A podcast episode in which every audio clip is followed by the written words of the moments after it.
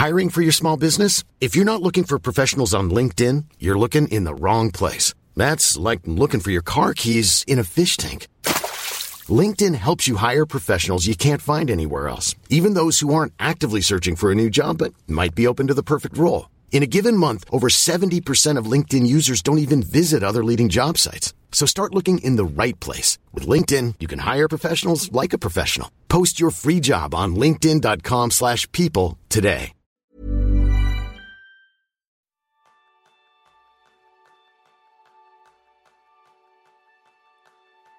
Bienvenidos al podcast de Kenso en el que descubrirás cómo ser efectivo para vivir más feliz. ¿Cuántas veces has tenido esa sensación en la que las emociones se te escapan de las manos?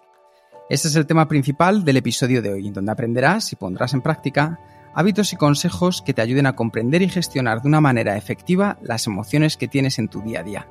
Para ello contamos con la ayuda inestimable de Ana Vico. Y estoy convencido que vas a disfrutar un montón de esta charla con Ana.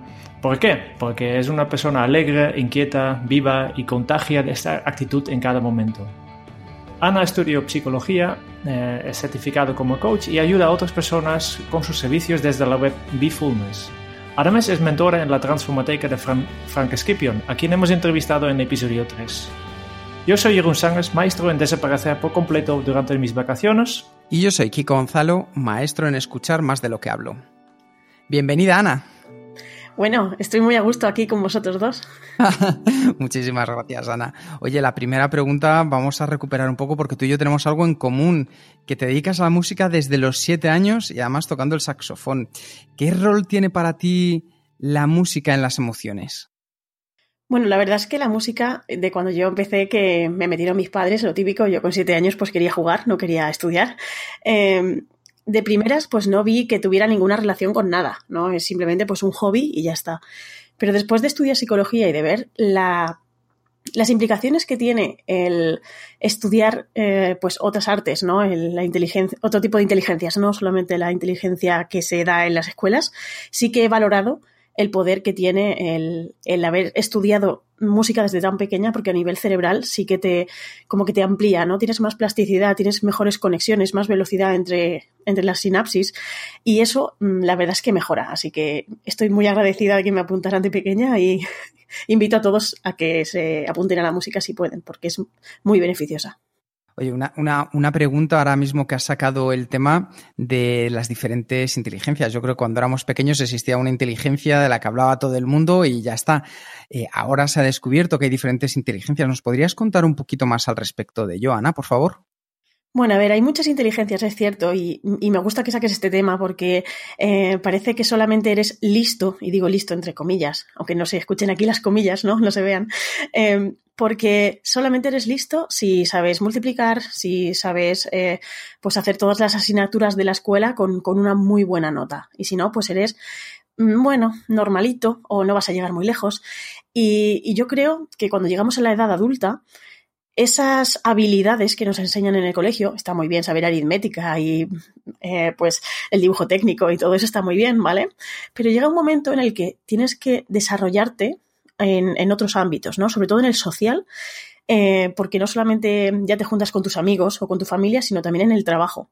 Y tener esa inteligencia emocional, puestos a hablar ya de etiquetas, no vamos a hablar que esto es la inteligencia emocional, eh, es muy valiosa, no solamente a nivel personal, a nivel de autoestima, pues de crecimiento, de desarrollo personal, sino también a nivel social, a nivel de empatía, de asertividad y de pues relaciones sociales básicas tanto a nivel social básico con tus amigos o con tu pareja, como a nivel social ya de, de trabajo.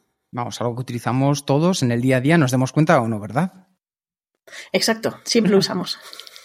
Hace, ha sacado el tema y hace más de 20 años Daniel Goleman lanzó su libro Inteligencia Emocional, donde se comenzó a escuchar este término de una manera, yo creo que más recurrente. En tu caso, ¿cómo lo definirías? Y para ti, ¿cómo ha ido evolucionando la inteligencia emocional hasta lo que es el día de hoy? La verdad es que la inteligencia emocional es el término que, que, le han puesto, ¿vale? Es verdad que los psicólogos siempre lo han estudiado desde hace mucho tiempo, incluso, bueno, en la antigua Grecia ya se estudiaba, aunque no se le pusiera ese nombre, ¿vale? Pero es verdad que eh, desde que Daniel Goleman eh, acuñó el término, por así decirlo, han habido muchos más estudios, mucha más implicación a nivel eh, experimental, ¿vale? Tanto de psicología como de, otras ciencias. Y también mucha más literatura. Hay muchísimos más libros de inteligencia emocional, hay inteligencia emocional aplicada a la empresa, inteligencia emocional aplicada al trabajo, eh, a las parejas. Entonces yo creo que cuanta más información, muchísimo mejor. Y cuanto más haya sobre un tema, pues mm, más tendremos de lo que hablar y más conoceremos para poder aplicarlo. Una de las cosas que para mí me parece muy interesante es eh, cómo hemos llegado hasta lo que a día de hoy se conoce como el, mindfulness. Para una persona que a lo mejor venimos desde fuera, con palabras sencillas, para, para ti, ¿qué es, Ana, eh, trabajar en la zona del mindfulness? Bueno, con, palabras sencillas sería atención plena, o a mí me gusta llamarlo así, ¿no? Es como tener la mente en el aquí y en el ahora. Eso sería en palabras llanas, ¿vale? Es verdad que el mindfulness luego tiene otras, pues, otras explicaciones más profundas y más filosóficas, ¿vale? Pero en, definitiva sería eso, sería estar en el aquí y en el ahora sin estar mucho tiempo en el futuro y sin estar mucho tiempo en el pasado, que es lo que nos suele pasar. y cómo lo hacemos esto? Bueno, esto lo hacemos con, mindfulness, ¿no? Pero realmente mindfulness es meditación. La, traducción que yo uso es eso, meditación. Em, si estamos en el momento presente utilizando la atención, la atención solamente se puede utilizar en el momento presente. Es decir, si yo estoy atento, estoy atenta ahora mismo a hablar con vosotros, al ritmo de mi respiración, a la postura de mi cuerpo, ahora, no puedo estar atenta a cómo estaba antes de ayer, ¿no? Entonces, al utilizar la atención, nos focalizamos en el aquí y en el ahora y eso hace que nos alejemos del futuro, que genera ansiedad, y nos alejemos del pasado, que genera rencor o dolor o sufrimiento, ¿vale? Entonces, realmente esa meditación que llamamos mindfulness, ¿vale? Para quitarle todo el, el, entorno así como místico o esotérico o de monjes budistas con la cabeza rapada, pues lo llamamos mindfulness, pero realmente es eso, meditación. Foco. Decía, decía Jerún, eh, ¿qué cosas podemos hacer nosotros para vivir más presentes en el aquí y en el ahora, en el estar focalizados, en estar haciendo lo que estamos haciendo? Bueno, pues a mí me gusta siempre empezar de una manera muy sencilla, porque parece que para empezar a hacer mindfulness hace falta eh, pues levantarte a las 6 de la mañana, una hora antes de tu trabajo, apagar todas las distracciones, irte a un sitio, poner unas velas, un incienso, em, con un cojín de meditación y es como demasiada parafernalia para, para, empezar a hacer algo que ya de por sí, si no lo has hecho, te va a costar, ¿no? Entonces, yo siempre recomiendo a la gente que quiere empezar a hacer mindfulness, es empezar por la práctica informal, que se llama, que es no la práctica de estar sentado con los ojos cerrados y en, postura de, de loto, por ejemplo, sino una práctica de conciencia plena en una situación cotidiana, que sería, por ejemplo, yo siempre pongo el mismo ejemplo, lavarse las manos. Nosotros nos lavamos las manos, pues normalmente es recomendable antes de comer, ¿no? Pues em, el hacer mindfulness en ese momento sería, eh, pues darte cuenta de cómo cae el agua en tus manos, de la textura del jabón, incluso de la temperatura que tienen tus manos al tocarse entre ellas, ¿no? Al frotarse y pues el sonido del agua, es decir, tener en cuenta todos los elementos que están interviniendo en esa acción tan cotidiana como es lavarse las manos. Y simplemente tienes que prestar atención a eso. Normalmente cuando nos lavamos las manos estamos pensando en eh, pues el solomillo que te vas a comer después, ¿no? O, o que se te está pegando la comida y te tienes que dar prisa. Entonces estás siempre pensando en otra cosa. No estás haciendo lo que estás haciendo, que es lavarte las manos. Pues yo siempre pongo ese ejemplo para que vean que pueden empezar a practicar mindfulness de una manera muy sencilla y muy mm, fácil, ¿no? Que lo tienen todos los días y al alcance de la mano, nunca mejor dicho. Hace poco entrevistamos en el podcast a Ángel María Herrera y decía que uno de los descubrimientos que a él le habían cambiado la vida y que de hecho al principio era escéptico era la meditación. Entonces yo creo que estos primeros pasos que nos indica son, son interesantes y muy importantes. Dos preguntas al respecto. ¿Qué podemos hacer, Ana, por un lado, cuando de repente a lo mejor nos estamos lavando las manos, pero como dices tú, ya empezamos a pensar en el chuletón.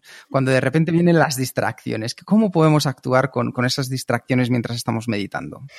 Bueno, eh, aquí ocurre una cosa. La mente es ah, como un huracán, ¿no? Siempre va a estar dando vueltas y recordando cosas y poniéndote en el futuro y anticipándose porque es su función, ¿vale? La mente, pues, eh, trabaja de eso y no puede apagarse de alguna forma.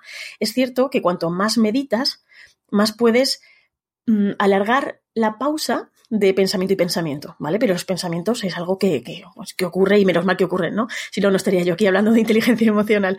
Eh, ¿Qué podemos hacer si vemos que nuestra mente se va y yo lo que quería hacer era mindfulness con mientras me lavo las manos? Lo primero, no sentirte culpable porque eso suele pasar a las personas que están empezando. Es decir, ay, ya he pensado en otra cosa, Uf, si es que no sé meditar, no. o, o, o, te sientes culpable de, de, decir, lo estoy haciendo mal. Y entonces lo, lo, dejas, ¿no? Pues no, oye, todos tenemos un, un periodo de aprendizaje, todos podemos ser novatos y de hecho es muy bonito empezar desde eso, desde la, la total inexperiencia ¿no? de, de, de, la vida. Entonces, pues mm, tener esa paciencia contigo de decir, vale, no pasa nada, he pensado en algo, vuelvo a intentarlo ese volver a intentarlo, aparte de que eh, va a ser muy bueno para ti, porque vas a seguir practicando eh, la meditación, es muy bueno también para la resiliencia. Que la resiliencia es una palabra que se, se viene, bueno, la hemos cogido de, la industria, ¿no? De, de la ingeniería y de la maleabilidad de los materiales, pero realmente es volver a intentarlo, volver a levantarte después de haber fracasado, ¿no? Es una una cosa muy tonta, parece que la resiliencia solamente se consigue si has sufrido un trauma y puedes sobresalir de eso, que es verdad, ¿vale? La resiliencia viene a partir de ahí, pero en estas pequeñas acciones como, vale, mmm, he fracasado, he vuelto a pensar en otra cosa y se me ha ido el pensamiento en vez de meditar.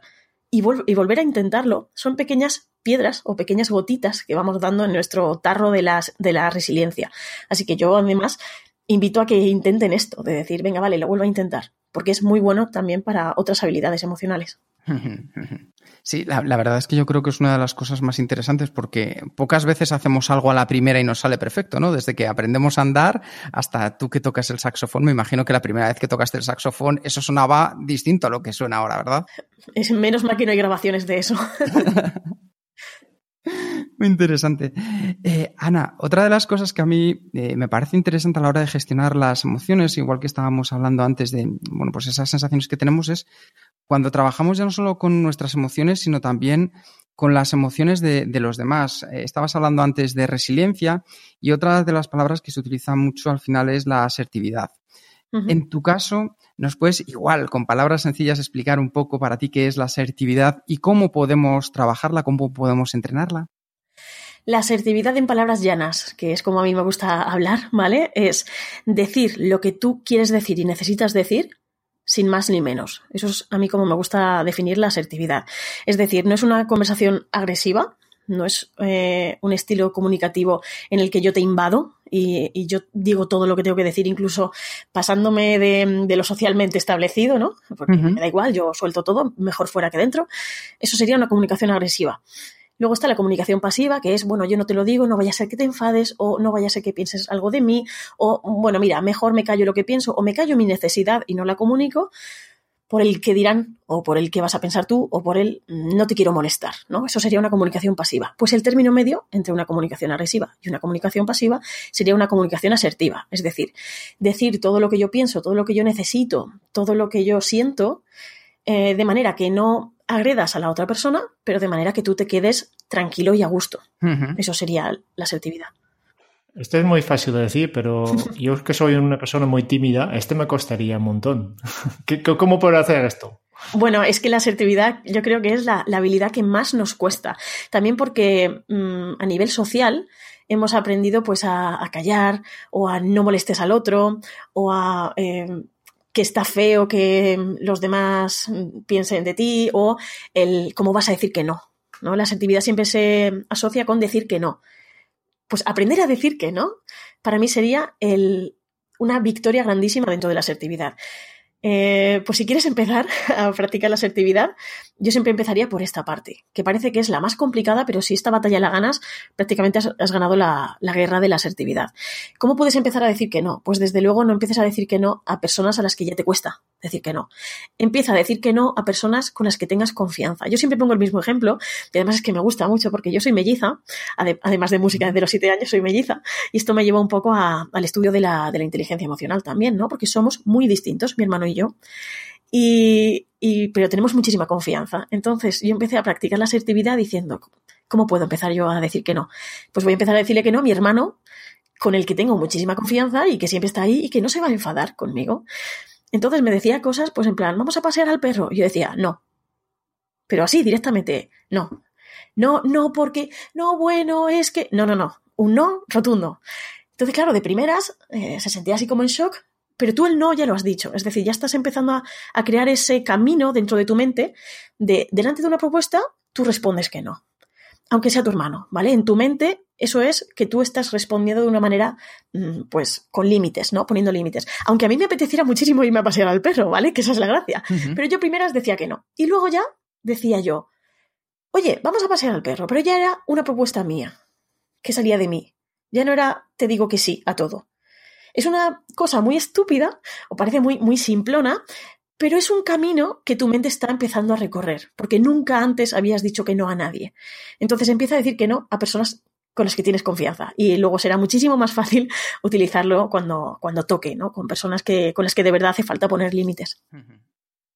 Me, ha gustado este, este ejemplo porque básicamente eh, al final has dicho que sí, ¿no? Eh, y, y, y, y, para mí un consejo, porque yo también creo mucho en, en decir que no, para, no solo es la, el, el, la puerta de entrada para la asertividad, pero para mí también es la puerta de entrada para ser productivo, ¿no? Que, que tenemos que, que, enfocarnos y esto implica eh, decir no a un montón de cosas para decir, eh, poder decir sí a todo, ¿no? A, a, a, las cosas que son importantes. Y lo que tú, tú, tú, tú has hecho esto, en principio decir que sí y después eh, proposar quizás la misma cosa, eh, es muy importante. Eh, para mí es la, un poco el, sándwich, ¿no? De no, pero sí, ¿no? Y al final acabas positivo. Claro, la técnica del sándwich viene de ahí, ¿no? De empezar a practicar la asertividad, pues es, existe la técnica sándwich, que es empezar con algo blandito, luego dar el contenido, ¿no? El contenido del sándwich, el jamón, el queso, todo eso, y luego terminar otra vez blandito, ¿no? Yo ese ejemplo lo pongo mucho, porque es una técnica muy visual, tú sabes cómo es un sándwich, todo el mundo lo sabe, ¿no? Pues eso te sirve para hacer una respuesta asertiva. Empiezas diciendo gracias o empiezas diciendo gracias por tenerme en cuenta o eh, te escucho, eso por ejemplo sería algo blandito, es decir, no es agresivo, no es eh, algo con lo que la otra persona se pueda ofender, ¿vale? Pero por otro lado, eh, lo segundo que tú haces es decir, mm, yo te propongo, o ahora mismo lo pillas mal, quizá en otra ocasión, es como que ya eh, dices lo que tú quieres decir, ¿no? El pensamiento, el sentimiento, lo que he dicho que antes eh, eras eh, comunicación asertiva, ¿no? Y luego vuelves a terminar. Es decir, tú le has hecho una propuesta, le has justificado, le has dicho lo que tú sientes y al final terminas también con algo blandito, que es eh, espero que lo tengas en cuenta o em, si quieres en otra ocasión o ya te llamaré o mm, cualquier otra opción, ¿no? De gracias por escucharme. siempre el gracias queda súper bien porque no se puede enfadar nadie si tú le estás diciendo gracias, ¿no? Yo siempre el gracias lo uso mucho en, en las fórmulas asertivas porque nos da mucho pie a la hora de, de, empezar. Oye, hace unos años Pixar lanzó una película del revés en la cual se trataban bueno, cinco de las emociones que existen y, la gente, bueno, los niños alucinaron, les encantó, pero los padres yo creo que aún más. Eh, en este caso, ¿tú cómo crees que se está gestionando la educación de las emociones en las personas? Es muy curioso porque esa película la fui a ver al cine sin mayor expectativa y salí diciendo qué peliculón y escribí un post sobre ello y a la gente le encantó, claro. Pero es verdad, es que está muy bien hecha y a lo que más sorprende es a los adultos. Porque te das cuenta que, que todos tenemos esas emociones dentro, que muchas veces pueden salir y que no están mal y que de hecho hay que darle paso a la tristeza. Ya acabo de dar un spoiler a la gente que no ha visto la peli, pero bueno, eh, lo bueno de esa película es eso, el valorar la tristeza y no verla como algo negativo. Eh, eso para los niños, los niños ven monigotes, ven dibujos, pues ven eh, formas, ¿no? Al final, para ellos es un mensaje mucho más, quizá, indirecto o, bueno, se queda ahí como entre líneas, pero, oye, lo perciben. Pero eh, los adultos nos damos cuenta de todo el mensaje y es como, adiós, qué película más buena, ¿no? Entonces, a mí me gusta mucho esa película porque es más para adultos. De hecho, yo el análisis que lo hice, lo hice, eh, era eso, Inside Out, eh, analizado o visto por una psicóloga, ¿no? Y me gusta mucho porque a mí lo que más me gustan o lo que más trabajo yo cuando trabajo con clientes son las emociones entre comillas, negativas. Uh -huh. Es decir, el enfado, el miedo, la tristeza, el asco. Esas emociones nos dan muchísima información, pero sin embargo son de las que más queremos huir o de las que menos queremos sentir. Y, y oye, no, son buenísimas. Simplemente que, bueno, pues claro, eh, es mucho me mejor sentir alegría y felicidad y orgullo y, y satisfacción que estar llorando. Hombre, por supuesto, son incómodas, eso yo no te lo voy a negar, pero nos dan muchísima información. Y tienen su espacio, por algo existen. Y darles ese espacio y conocerlas, eh, pues nos da muchísima sabiduría. Sí. ¿Y cómo podemos dar unos pequeños pasos nosotros ahora, cuando esta tarde pues lleguemos del trabajo y a lo mejor hayamos tenido una situación un poco incómoda y estamos viendo una de esas emociones?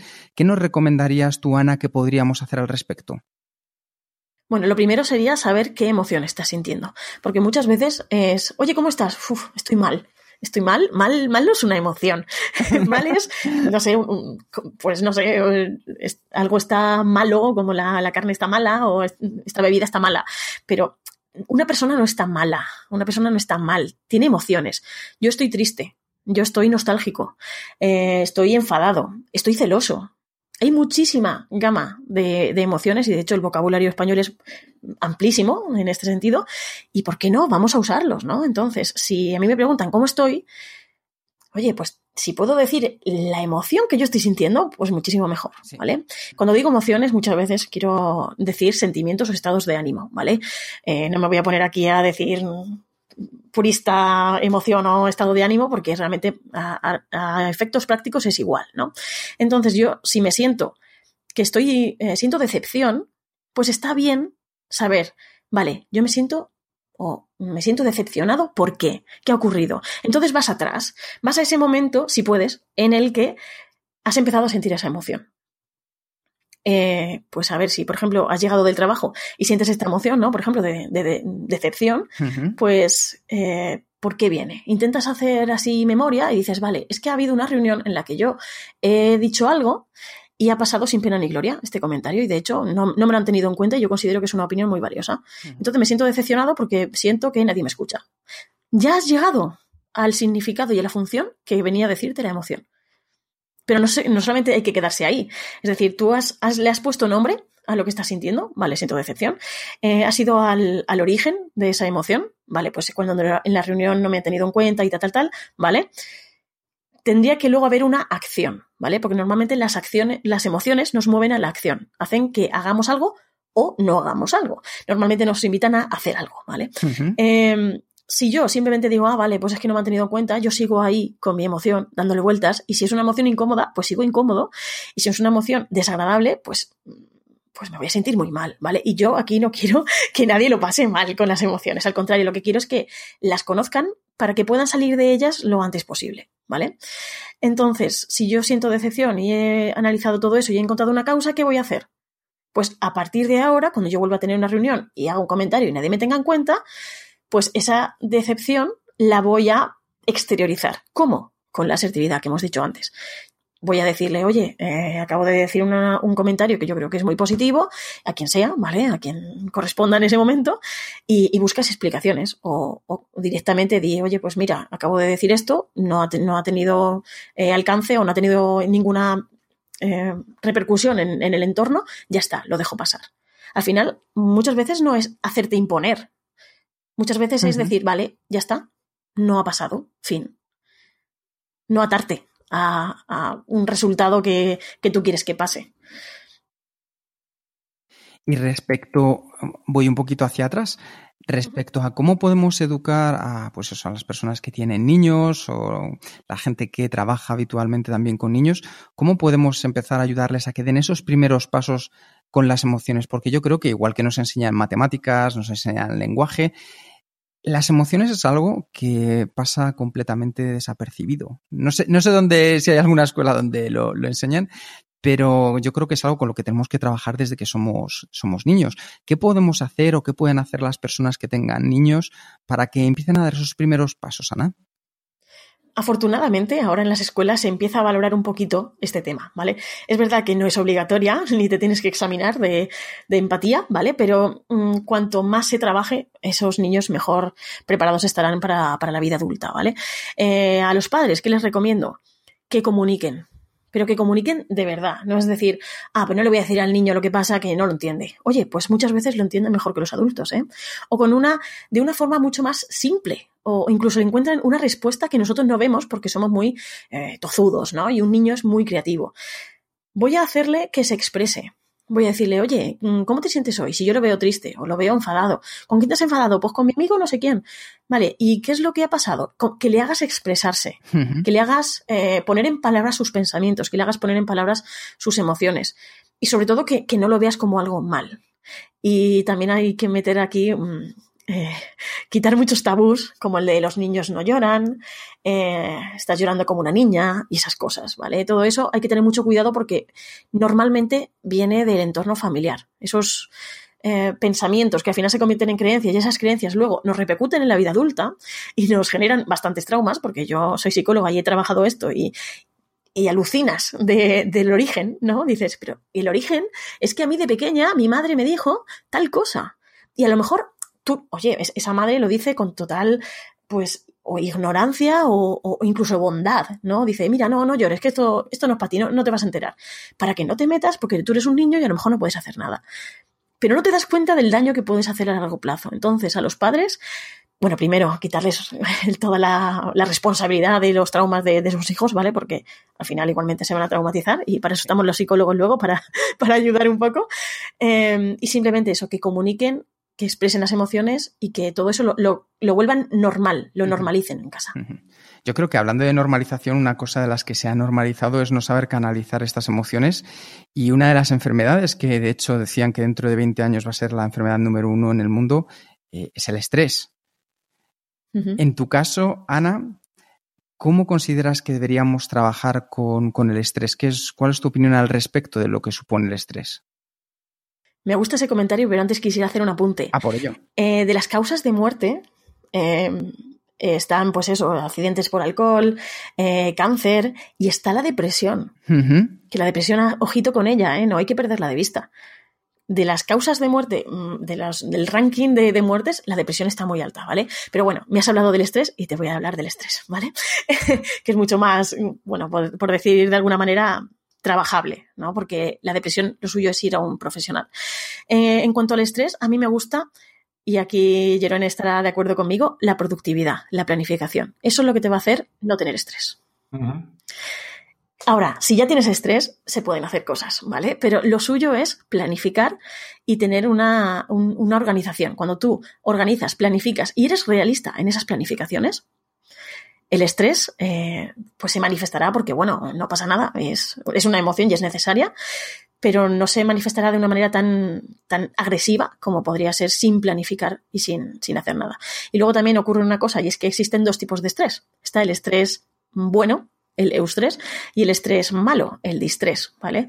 El estrés bueno es el que, por ejemplo, yo puedo estar sintiendo eh, antes de empezar a hablar con vosotros, ¿no? El, ay, mm, que lo haga todo bien. Es como e, es, ese, esa ansiedad que tú puedes tener antes de algo que te está gustando o ante algo que tú disfrutas, ¿no? Por ejemplo, yo puedo estar estresada en una serie de jornadas en las que yo hago una ponencia porque, oye, quiero darlo todo, quiero dar buena imagen, quiero dar buenas respuestas, pero es un estrés positivo. Un estrés eh, positivo también puede ser si tú estás planificando algo para tu propio negocio, ¿no? Los emprendedores sufrimos mucho de eustrés y eso está bien, porque es como que te, te motiva, te potencia y el estrés te enfoca, que es algo muy bueno, ¿vale? Hablamos antes de la meditación para, para hacer foco y prestar atención, pero es que el estrés ya hace eso de manera natural. La función del estrés en el cuerpo humano es enfocar, prestar atención. Y luego está el distrés, que ese sí que hay que huir, y es el que con planificación se puede evitar. Yo, mismo, desde. El problema es que este estrés tiene una connotación negativa para todo el mundo, ¿no? Y el hecho que, que hablamos de. Existe un estrés bueno, ¿no? Eh, pero este parece contradictorio, ¿no? Por eso yo, yo he dejado de hablar de, estrés bueno y siempre hablo de tensión, ¿no? Y para mí, una tensión simplemente es la diferencia entre tu situación actual y la de situación deseada.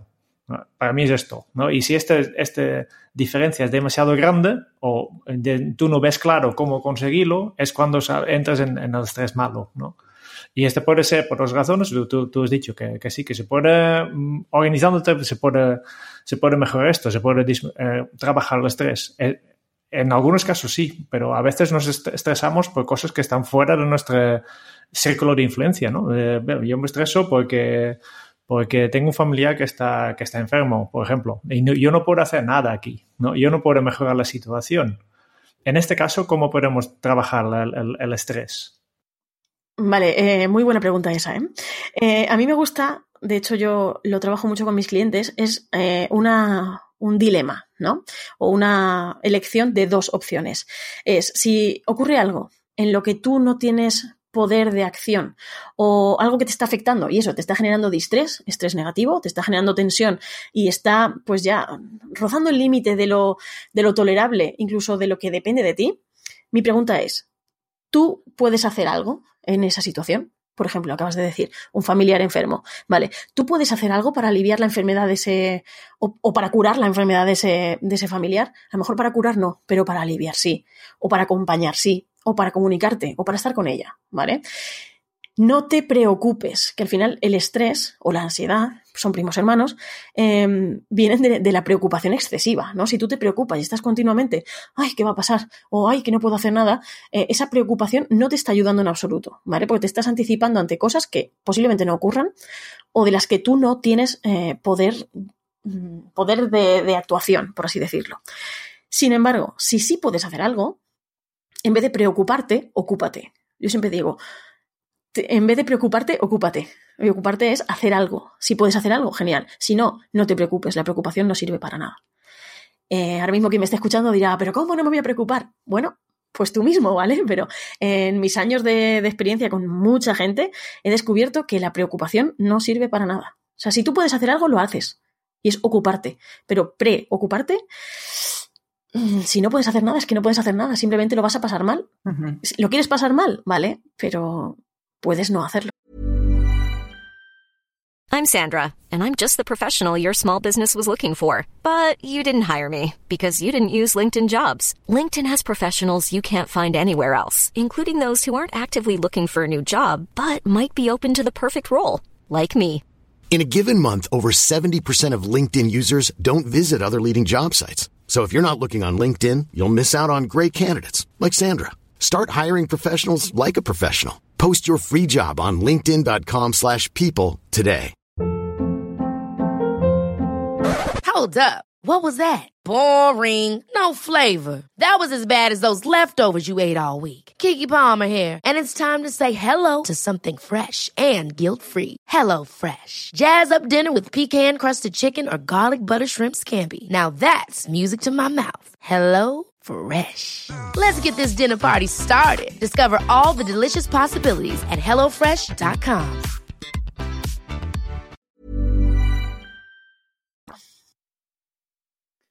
Muy interesante porque yo creo que esto se une bastante con conceptos que nosotros trabajamos en el día a día de lo que es la efectividad, que al final es eh, las cosas que dependen de ti más que las cosas que dependen de los demás, que esas sucederán de una manera u otra porque tú puedes intervenir de manera limitada en ello. Eh, antes estabas hablando de algo que para mí me parece relevante y eh, no sé si en tu caso lo diferencias mucho lo que son las emociones de, los sentimientos. ¿Es algo que tenemos que diferenciar o es algo más para las personas más profesionales como vosotros, Ana? Bueno, a ver, esto es conocimiento y cualquiera lo puede hacer, ¿vale? A mí me gusta llamar las emociones eh, como algo puntual que, te llega y de manera automática, ¿vale? Yo, por ejemplo, puedo sentir eh, sorpresa o sobresalto, ¿vale? Si, por ejemplo, voy a cruzar un paso de cebra y, un coche se tira por mí, ¿vale? Pues esa emoción me está haciendo actuar de alguna forma. Totalmente instintiva, totalmente automática e innata, ¿vale? Esas son las emociones para mí. Las emociones son innatas. Yo las tengo y las tiene un bebé, incluso en la tripa de la madre, ¿vale? Luego las, eh, los sentimientos, a mí me gusta llamar que son las emociones evolucionadas o unas emociones ya mezcladas con pensamientos. Y al final, porque una emoción es simplemente algo, mm, podemos decir, orgánico, aunque aquí me pueden decir algunas cosas mis compañeros, ¿vale? Y mis colegas. Pero podríamos decir que es una emoción es automática que sale del cuerpo el, el, sentimiento es ya procesado, ¿vale? Es decir, eh, yo acabo de, de, asustarme por eso, porque un coche se iba a tirar a por mí, entonces mm, llega a mi cerebro alguna información, aunque lo importante que es apartarme, ya lo he hecho de manera automática y de manera totalmente, eh, pues de, podríamos decir reptiliana, ¿no? Es uh -huh. totalmente automática sin tener que pensar. Eh, pero luego está el, el sentimiento que sí que puede venir, por ejemplo, si alguien me dice una palabra fea o me dice eh, oye, mira qué corte de pelo más feo te has hecho, eso a lo mejor de primeras no me salta una emoción, pero ese pensamiento de decir, ¿y por qué me he dicho esto? Ay, ¿de verdad me queda mal? Entonces me empiezo a comer la cabeza, ese pensamiento empieza a, conectar con una emoción, esa emoción le da mm, paso al pensamiento y es como un toma y daca que al final acaba dando un sentimiento. Y el sentimiento sí que se queda durante más tiempo. La emoción podríamos decir que es algo cortito, algo que tú sientes de manera automática y rápida, y el sentimiento podríamos decir que es más a largo plazo, ¿vale? Y luego está el estado de ánimo, que es, por ejemplo, eso, estado de ánimo depresivo o estado de ánimo eh, el que sea, ¿no? Que es como un sentimiento muy a largo plazo. Es decir, tú llevas un tiempo sintiéndote mal o sintiéndote estresado, sintiéndote lo que sea, ¿no? Pero eso ya tiene que ser mucho tiempo.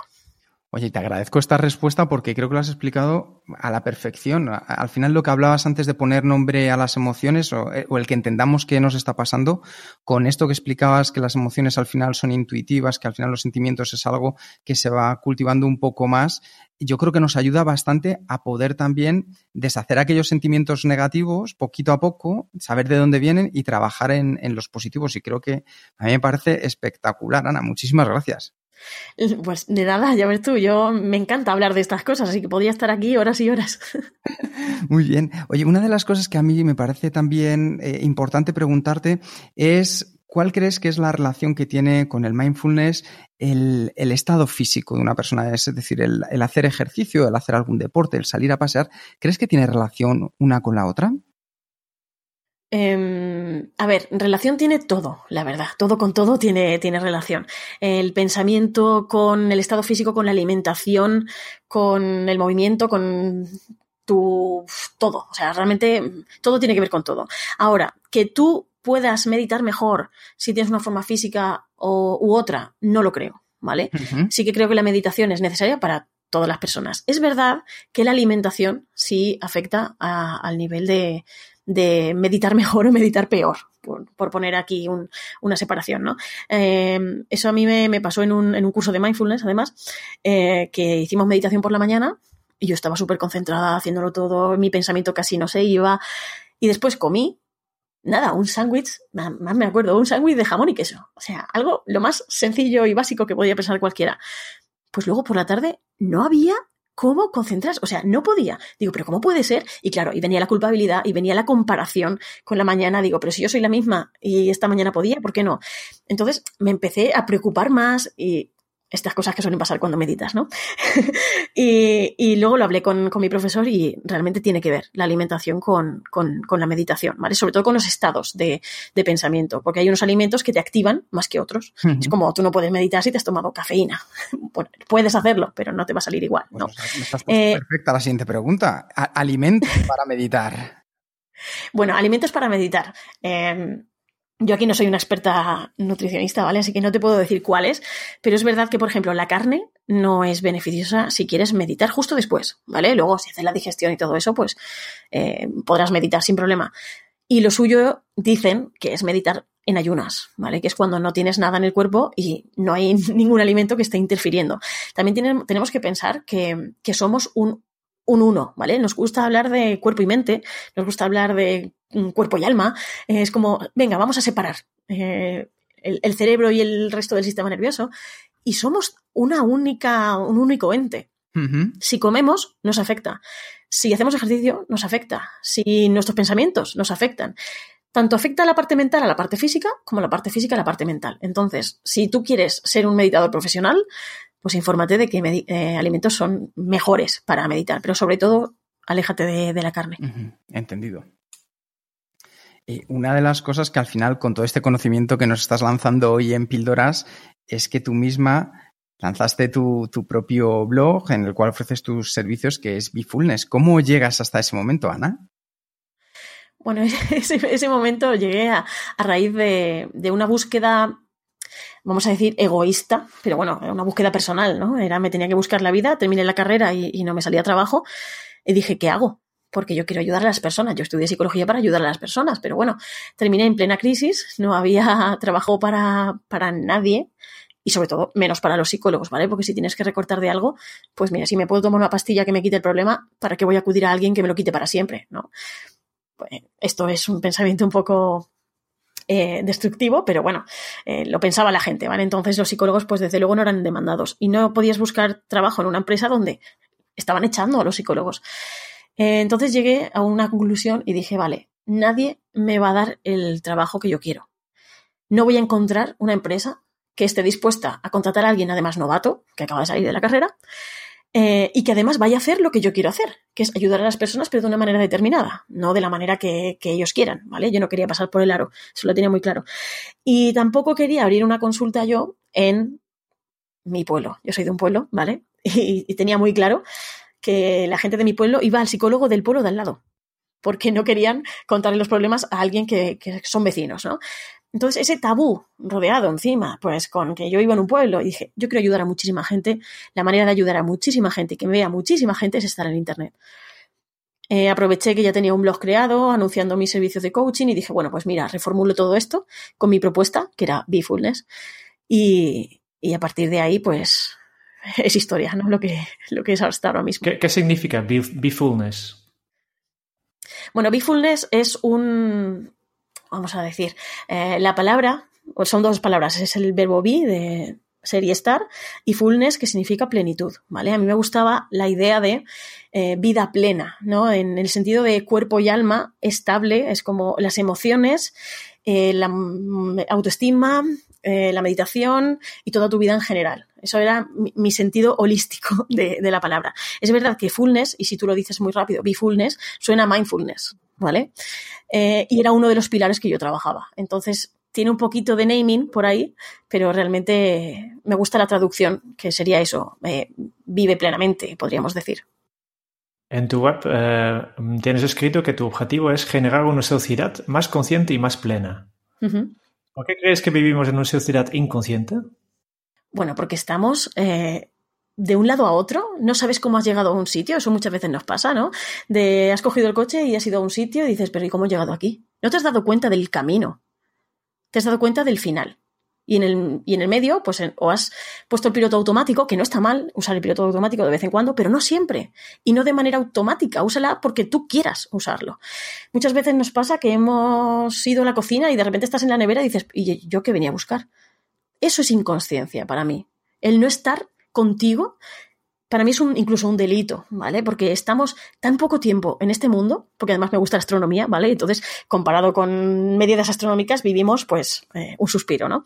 Eh, estamos perdiendo el tiempo, que es lo más valioso que tenemos, en hacer cosas automáticas porque simplemente estamos yendo de un lado a otro, en cosas que pensamos que son importantes, como el trabajo y pagar facturas, ¿vale? Que no te digo que no sea importante, pero nos estamos perdiendo el camino el durante. Yo siempre digo que la felicidad no es un destino, es el, camino, el durante. Y hay personas que no disfrutan en su día a día. Hay personas que trabajan un año para disfrutar 15 días de vacaciones. Eso a mí me parece eh, intolerable. Entonces yo quería transmitir esa idea, ¿no? De em, si yo estoy mal y estoy triste por algo que me ha afectado, pues no espero a que se me pase. Yo no voy a estar tres días mal esperando a que se me pase. No, le pongo remedio trabajo yo con mi gestión emocional y salgo de ahí. Eh, que yo estoy discutiendo con una persona y no llegamos a un término medio. Pues oye, a lo mejor hace falta asertividad, a lo mejor hace falta escuchar, a lo mejor hace falta ceder. Y todo eso a mí me parecía tan básico y sin embargo no lo enseñan en las escuelas, que es la inteligencia emocional. Así que ahí me centré y a partir de ahí pues puedo decir que estoy ayudando a mucha gente y estoy muy, muy contenta, la verdad. Felicidades por ello, porque al final te has tirado a la piscina, Ana, y has encontrado agua. Bueno, a ver, em, me costó mucho saltar, ¿eh? pero es verdad que eh, salté, mm, lo recuerdo, con, con, 300 euros tenía en la cuenta y con 280 me compré una formación que dije, mm, aquí, a piñón, ya está. Sabía que será el futuro y, no miré atrás. Y la verdad es que tuve mucha suerte porque si pones pasión y pones atención en lo que estás haciendo y te gusta y, oye, pues de verdad quieres vivir de eso, el mundo se vuelve mucho más fácil. Yo voy a dejar a Jerón que te haga alguna pregunta porque yo tengo la mía final preparada, entonces ya la reservo. Vale. Ya has hablado del gran salto que has hecho y esto me hace pensar en, los últimos mm, tres años, después de montar Bifumes, ¿qué nueva creencia, comportamiento o hábito ha mejorado, mejorado más tu vida? Mm, esa es muy buena pregunta, ¿eh? me la voy a tener que pensar un poco, pero eh, yo creo que la conclusión o el pensamiento o creencia, que es lo que yo he podido sacar de todo esto, es que todo cuenta. Cuenta tu experiencia personal, cuenta tu experiencia profesional, cuentan tus experiencias vitales, cuentan las relaciones, lo cuenta todo. Eh, si creces personalmente, creces profesionalmente. Si creces socialmente, creces en las otras dos. Y, todo eh, tiene que ver con todo. Aquí me gusta mucho hablar de, cuando yo tuve que trabajar pues de, camarera, ¿vale? Todo el mundo trabajó en, la hostelería en algún momento, ¿no? Digo yo. Eh, para, pagarse los estudios o para pagarse lo que sea. En mi caso fue para, para despegar mi blog, pues tuve que empezar a trabajar de esto, ¿vale? Y, yo dije, vale, puedo ver esto de una forma o de otra. Puedo ver que esto es un, una pérdida de tiempo, puedo ver lo que es un sufrimiento, puedo ver lo que mm, estoy echando mis peores, mis mejores años de mi vida aquí siendo camarera, o puedo sacarle un lado positivo. Puedo ver qué elementos hay en común entre lo que yo quiero hacer y esto. ¿Y qué había en común? Yo trabajaba con personas. Las personas te compran, las personas te piden. Mm, y, cobrar dinero, cobrabas dinero, ¿no? Entonces, al final, paralelismo a un negocio tiene yo me quedé con lo positivo de ahí, con lo que podía extrapolar a mi negocio, con lo que podía extrapolar al terreno de la psicología. Y yo empecé a verlo todo de una, manera distinta. Entonces, tú puedes empezar a verlo todo de una manera distinta, aunque estés, eso, de camarera o, cualquier otro trabajo.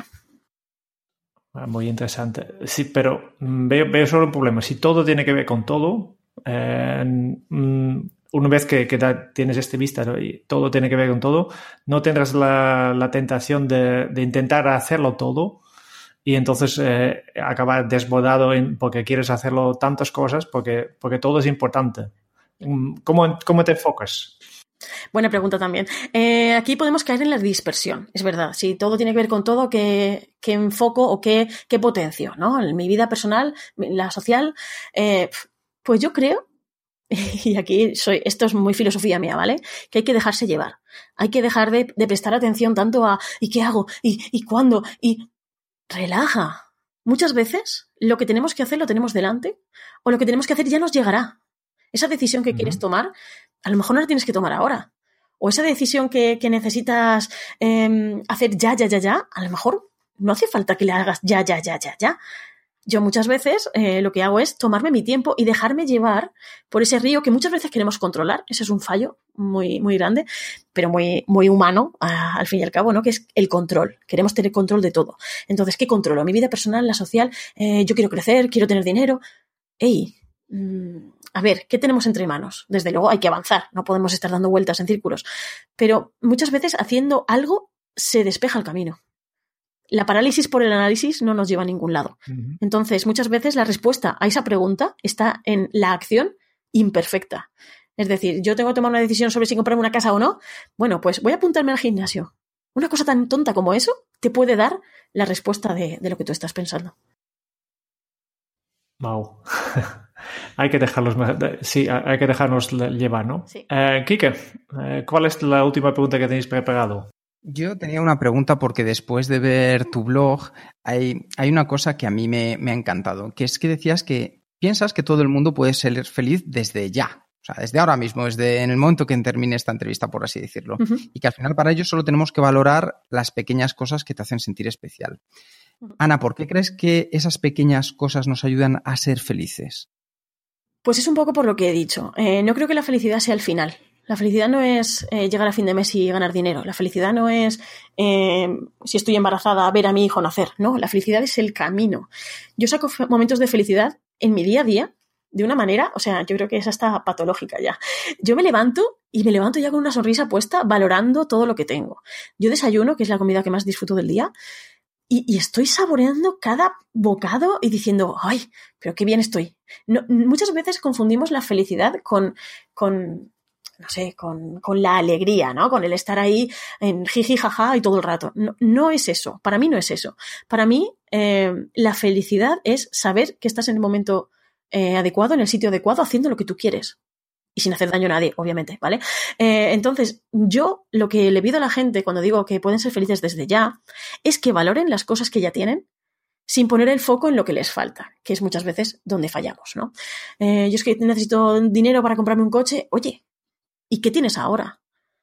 Pues a lo mejor tienes una familia maravillosa, a lo mejor tienes un cuerpo maravilloso, a lo mejor tienes una mente brillante. Todo eso hay que valorarlo y todo eso hay que sacarle tus momentos de alegría diarios. Yo quiero desayunar como, tú, ¿eh? Oye, pues desayuno muy normal, ¿eh? Un café con una tostada, pero lo disfruto muchísimo. pero con, felicidad. ¿eh? Con felicidad. Porque yo, yo creo que es eso, que puedes verlo de una manera o de, o de, otra. Y yo la verdad es que prefiero quedarme con la, con la parte positiva. Incluso, eh, mira, hoy sin, sin decirlo de otra manera, hoy se me ha pegado la comida. Estaba haciendo la comida, me he puesto a mirar otra cosa y se ha quedado el fuego ahí puesto y se ha quemado. ¿Vale? Pues yo no me he enfadado conmigo misma ni nada. He abierto la nevera y he visto que podía comer y ya está. Dice, pues a ver, no es el fin del mundo. Ah, para otras cosas, desde luego hay que tomar acción, pero para esa, me voy a enfadar, me voy a, a blasfemar o... Pues no, ya está. Uh -huh. No pasa nada. Esa es la actitud, claro que sí.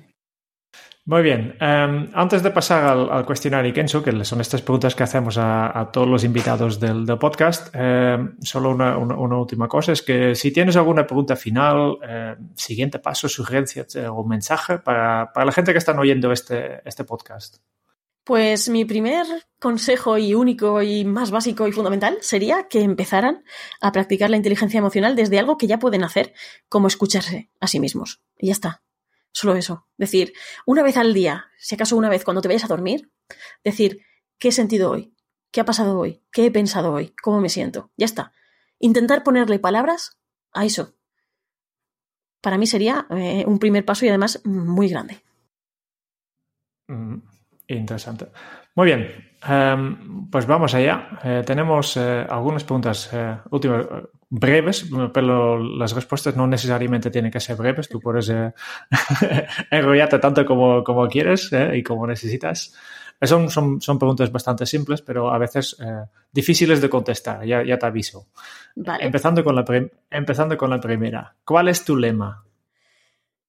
Mi lema es entrena tus emociones y conquista tu vida. Eso para mí sería mi lema porque pienso que eh, no eres mmm, listo emocionalmente o eres tonto emocionalmente o no creo que nazcamos con una autoestima con la que nos vamos a morir.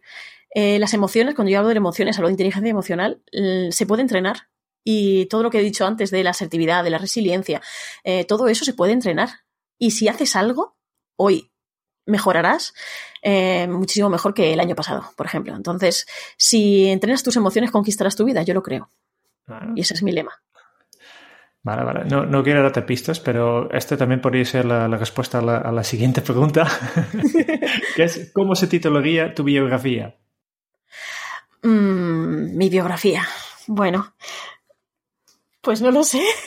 es una pregunta muy, muy dura, pero eh, no sé, supongo que Mm, yo también me gusta afirmar como defensora de la felicidad. Es un poco eh, flower power esto, pero es verdad. O sea, yo defiendo que podemos ser felices ya. Eso de que te hace falta el, nuevo coche, el nuevo teléfono móvil, el nuevo... No, no te hace falta. Si quieres ser más feliz, vale. Si crees que lo necesitas, vale. Pero es que tú puedes ser feliz ya. La verdad. Así que defensora de la felicidad podría ser. Bueno, vamos a dejar esa respuesta. Muy bien, muy bien. Eh, hablando de libros, ¿cuál es el libro que más has regalado? Mm, el libro que más he regalado. Madre mía, me hacéis unas preguntas un poco. Eh, pues la verdad es que no te sabría decir cuál es el que más he regalado. Sí te puedo decir cuál es el que más he recomendado. Vale. Eh, el que más he recomendado es el de, el de, inteligencia emocional de Daniel Goleman. ¿Para qué te voy a decir otra cosa? Porque ese es el que más he recomendado. Es buenísimo, es un poco ah, vamos a decir, tostón de leer, ¿vale? No es un libro así, una novela de ficción, pero es muy, muy, muy bueno y tiene consejos que, vamos, cualquiera podría aplicar. Pasamos ya a preguntas un poco más fáciles, al menos para ti. ¿eh? Vale. Porque te, te, estamos haciendo sudar. Eh, un poco. A, ¿A quién te gustaría o te hubiera gustado conocer? Pues la verdad es que me habría gustado conocer a John Kabat-Zinn, que es el fundador de, del mindfulness, y afortunadamente lo pude hacer en, en Barcelona hace dos años. Así uh -huh. que, uff, me voy a quedar con Edward Punset. Edward Punset, vale. ¿Cuál es tu posesión más preciada? No soy materialista, pero diría que mi saxofón. Tu saxofón. Y ahora, hablando de, de felicidad, de ánimo, eh, si quieres subir el ánimo, ¿qué canción pones a todo volumen? Hay una que me encanta y es que me, me pongo a cantarla y, y, y, llueve después, pero me encanta, que es eh, Lemonade de Alex Boyer. No lo conozco. Voy a buscarlo cuando acabamos. Tienes que buscarla. Va a gustar y también vas a ponerte a saltar. Vale. que, que, ya, ya, tenía si, si salto o no, pero no, no. ¿Cuál ha sido la pregunta más interesante que te han hecho? Mm, pues todas las que me habéis hecho hoy, porque vamos, me habéis hecho aquí sudar. Eh, yo creo que cualquiera de las que me habéis hecho son bastante buenas y pasarían el filtro, porque me hacen preguntas muy normales normalmente. normales. De responder con las que no sudo. Ah, vale. Eh, ¿Qué se te viene a la cabeza cuando piensas en la felicidad?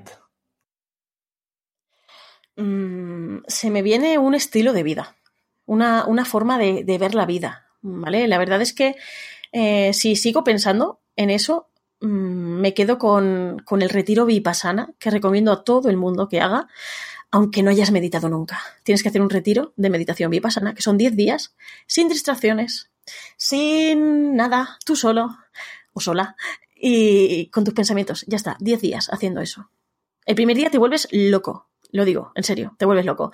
Pero el día 10 dices, ¿por qué en la vida no es así? ¿Y por qué no existe tanto silencio en la sociedad? Así que recomendaría eso.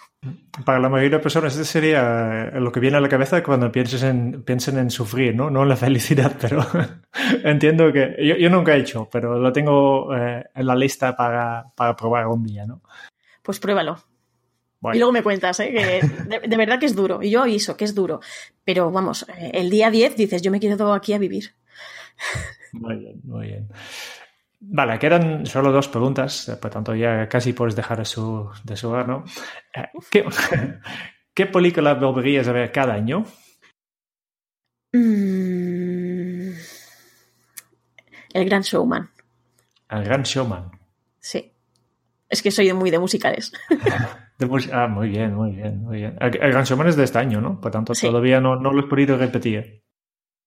Yo ya, ya la he repetido, la verdad. Dentro del mismo año, vale. Muy bien. Y, para acabar ya, si tuvieras que dejar un mensaje en una cápsula para tu yo del futuro, ¿qué le dirías? Mm, le diría que siga su intuición o sea, sí, sigue tu intuición y, déjate llevar, que siendo amiga de la incertidumbre, lo estás haciendo muy bien. Así que sigue amiga de la incertidumbre y veremos qué te depara el futuro. Vale, muy chulo, muy chulo. Vale, con esto ya, ya estamos terminando. Kike, eh, ¿estás aquí? Por supuesto. Por supuesto. Eh, si quieres hacer el favor de, resumir un poco lo que hemos aprendido hoy con, con Ana. Por supuesto que sí. Para la entrevista de hoy hemos contado con una persona que yo creo que ha sido un ejemplo. Ana es un ejemplo de, mindfulness, de lo que nos ha estado contando, porque ha estado presente en el aquí y en el ahora de la entrevista en todo momento, dejando de lado el pasado y el futuro y dejándose llevar y fluir por las cosas que van sucediendo y las preguntas durante esta entrevista. Nos ha recomendado la importancia de la meditación de una manera sencilla para poder aprender a estar más focalizados, también de aprender de la resiliencia y de ser maleable para poder levantarse y volver a intentar las cosas también de ser asertivo y poder decir lo que queremos decir, de lo que pensamos, sin la necesidad y teniendo en cuenta a los demás. Nos ha enseñado también la clave para trabajar las emociones y los sentimientos al reconocer y poner nombre a las emociones que sentimos en nuestro día a día, saber encontrar su origen y saber de dónde vienen y con todo ello decidir qué acciones vamos a tomar al respecto de entender al estrés como un compañero y saber que puede ser positivo, lo que ha denominado el eustrés, que nos ayuda a, enfocarnos y a potenciarnos, y diferenciarlo del negativo, el diestrés, ese que se puede evitar con planificación. Gracias a Ana podemos dar los primeros pasos para vivir de manera plena si ponemos en ella pasión y atención y ser felices desde ya con las cosas sencillas. Así que por mi parte, mil gracias por tu tiempo, Ana. Bueno, gracias a vosotros por esas preguntas y por esta conversación que hemos tenido, que la he disfrutado muchísimo, la verdad. Gracias a ti, Ana. Vale, eh, muchas gracias también a nuestros oyentes eh, pues para tomar el tiempo, eh, una hora, ya, ya llevamos casi, para escuchar este podcast de Kenso. Y si te ha gustado, te agradeceríamos que dejas tu reseña de 5 estrellas en el podcast en, en iTunes o iVoox para ayudarnos a llegar a más oyentes. Y si quieres conocer más sobre Kenso y sobre cómo podemos ayudarte a mejorar en tu día a día, puedes visitar nuestra web en kenso.es. Te esperamos en el próximo episodio del podcast de Kenso, donde Jerún y yo trataremos sobre hábitos con Matías Salom. Y hasta entonces es un buen momento para poner en práctica un hábito que hoy hemos aprendido, Kenso. En vez de preocuparte, ocúpate. Muchas gracias y hasta el próximo episodio. Chao.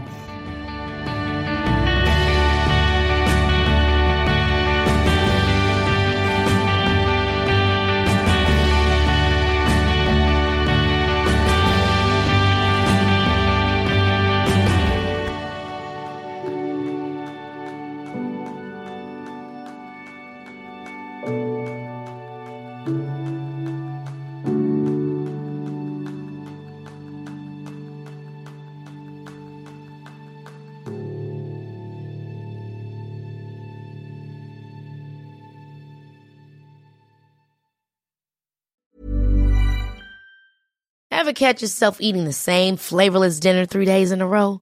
Dreaming of something better? Well, HelloFresh is your guilt-free dream come true, baby. It's me, Kiki Palmer. Let's wake up those taste buds with hot, juicy pecan-crusted chicken or garlic butter shrimp scampi. Mm. Hello Fresh. Stop dreaming of all the delicious possibilities and dig in at HelloFresh.com. Let's get this dinner party started.